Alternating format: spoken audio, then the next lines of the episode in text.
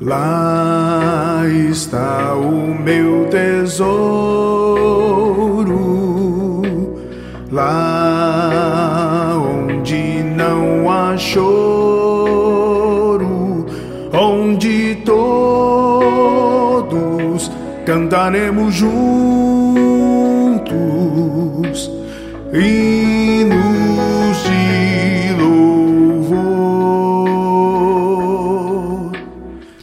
Em nome do Pai, do Filho e do Espírito Santo. Amém. Bom dia. A palavra é do Evangelho de João, no capítulo 16. Naquele tempo, disse Jesus aos seus discípulos: Em verdade, em verdade vos digo: se pedirdes ao Pai alguma coisa em meu nome, ele vô-lo dará. Até agora nada pedistes em meu nome. Pedi e recebereis, para que a vossa alegria seja completa. Palavra da salvação. Glória a vós, Senhor.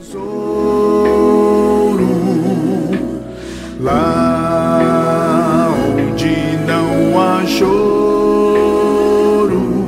onde todos cantaremos juntos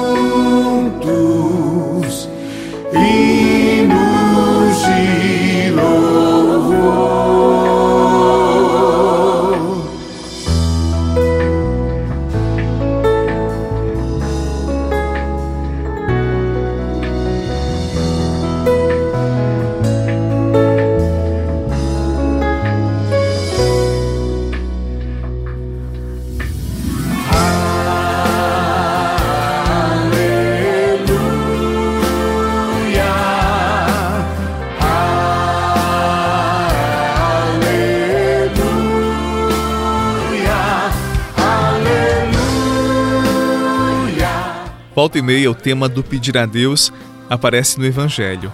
Nós sempre somos tentados a pedir coisas a Deus. Nós sempre apresentamos nossas necessidades e, claro, nós queremos de Deus respostas.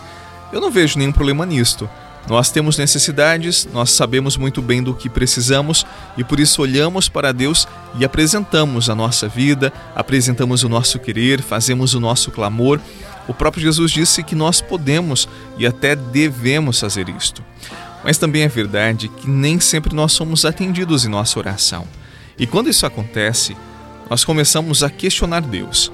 Nós começamos a exigir dele respostas e nos indignamos porque ele não está nos atendendo ou porque as coisas não estão saindo bem da forma que nós planejamos. Numa outra oportunidade, eu disse para você que nem sempre nós sabemos pedir ou que simplesmente, como disse o próprio Jesus, nós pedimos mal e Deus não nos atende para nos livrar do mal que achamos que é um bem. Então, a negativa de Deus é um livramento de nosso olhar limitado. No Evangelho de hoje, Jesus nos ensina a forma certa de pedir, como podemos pedir a Deus.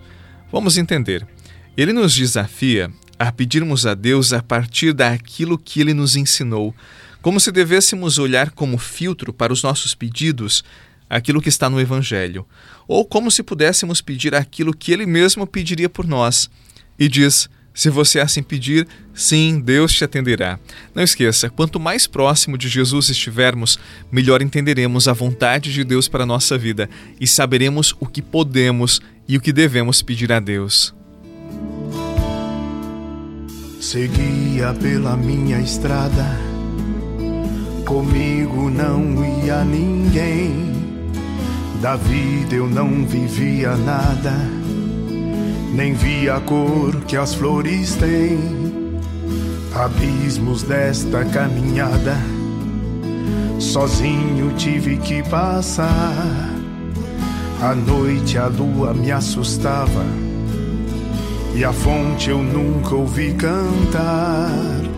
Sofria por não dividir aquilo que ao caminhar às vezes até me fez sorrir, ou mesmo que me fez chorar. Um dia enfim apareceu alguém que se chamava amigo, me deu a mão, me prometeu.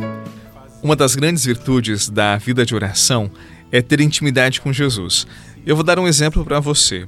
Quando você tem um amigo e é um amigo de verdade, e se ele não estiver bem, você sabe que ele não está bem só olhando para ele.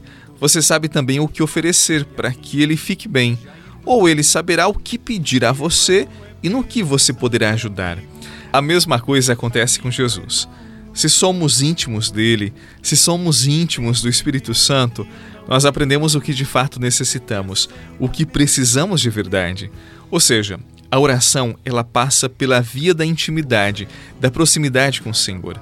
Quanto mais íntimos, mais saberemos rezar. Quanto mais íntimos, também compreenderemos o silêncio de Deus em nossas orações, o silêncio de Deus em nossas vidas, pela via da intimidade. Na intimidade, nós aprendemos a clamar a Deus. Confie e assim reze.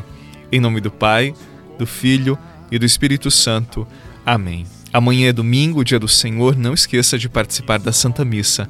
Um abraço e até amanhã.